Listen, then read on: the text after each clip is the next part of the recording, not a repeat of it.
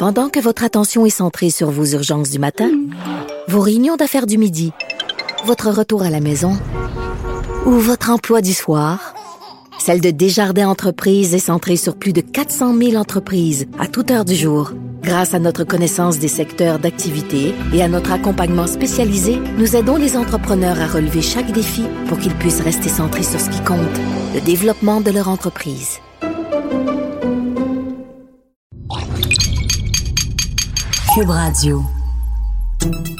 Salut, c'est Charles Tran avec l'équipe dans 5 minutes. On s'intéresse aux sciences, à l'histoire et à l'actualité. Aujourd'hui, on parle de médecine et de robotique. Se faire injecter de minuscules robots dans le sang, c'est peut-être bien ça l'avenir de la médecine.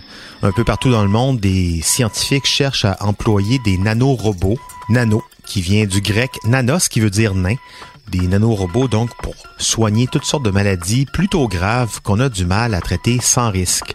Quelles sont les promesses de ces nanorobots en médecine? Voici Baptiste Zapirin.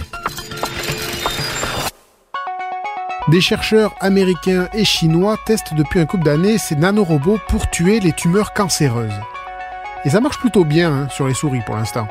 C'est vraiment étonnant. Ils utilisent de tout petits robots de 90 nanomètres, hein, donc 100 millions de fois plus petits qu'un mètre.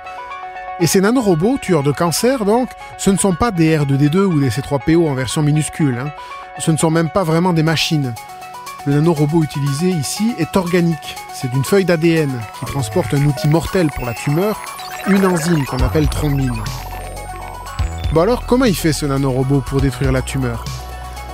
Ben, Il va la priver de nourriture. D'abord, le nanorobot, avec sa thrombine à l'intérieur, est injecté dans le sang par intraveineuse, avec des tas de petits camarades. Le nanorobot, avec sa petite gang, se laisse couler dans le sang et guette la tumeur. Il va la repérer grâce à une sorte de sonar, un récepteur moléculaire dont il est équipé. Ce récepteur réagit uniquement à une protéine spécifique que les cellules cancéreuses expriment pour leur plus grand malheur. Et bingo, le nanorobot renifle la tumeur et se plante juste en face. Et là, les récepteurs réagissent en ouvrant la feuille d'ADN du nanorobot.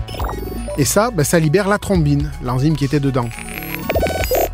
Et pourquoi les chercheurs mettent cette enzyme-là dans le nanorobot Parce que la thrombine est une enzyme coagulante.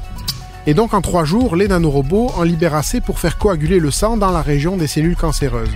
Et il se trouve que la tumeur, ben, c'est le sang qui l'alimente et lui donne ce qu'il faut pour grandir. Privé de sang, la tumeur se ratatine et c'est gagné. Les feuilles d'ADN du nanorobot, elles, se désagrègent et sont éliminées naturellement par le corps. Dans les expériences des chercheurs, le temps de survie des souris testées a plus que doublé en moyenne. Il est passé de 20 à 45 jours. Et tout ça sans effet secondaire. Hein. La présence des nanorobots dans le corps n'affectait ni la morphologie des cellules, ni leur cerveau. La médecine place donc beaucoup d'espoir dans cette nouvelle technologie.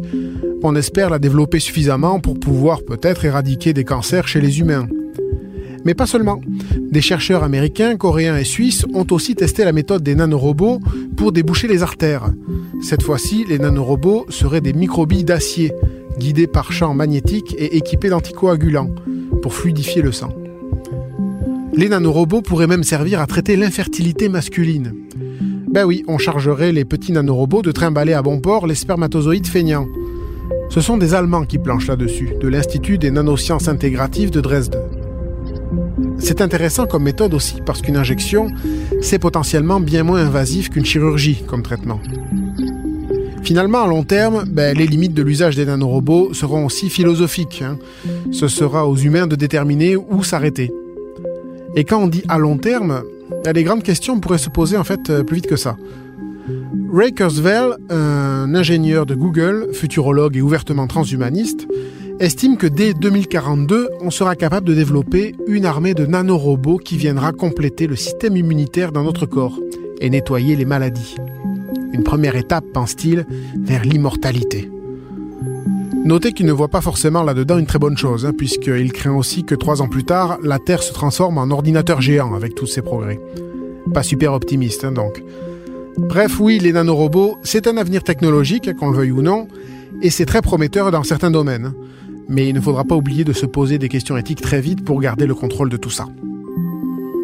Ouais, des questions éthiques, mais aussi des, questions culturelles ou d'acceptabilité. Je lisais récemment que des chercheurs allemands ont développé une technique pour injecter des nanorobots chargés de médicaments dans les yeux.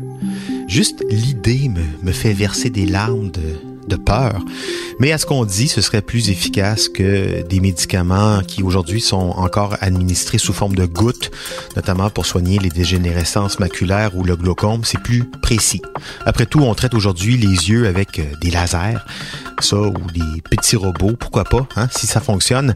Merci Baptiste, c'était en cinq minutes.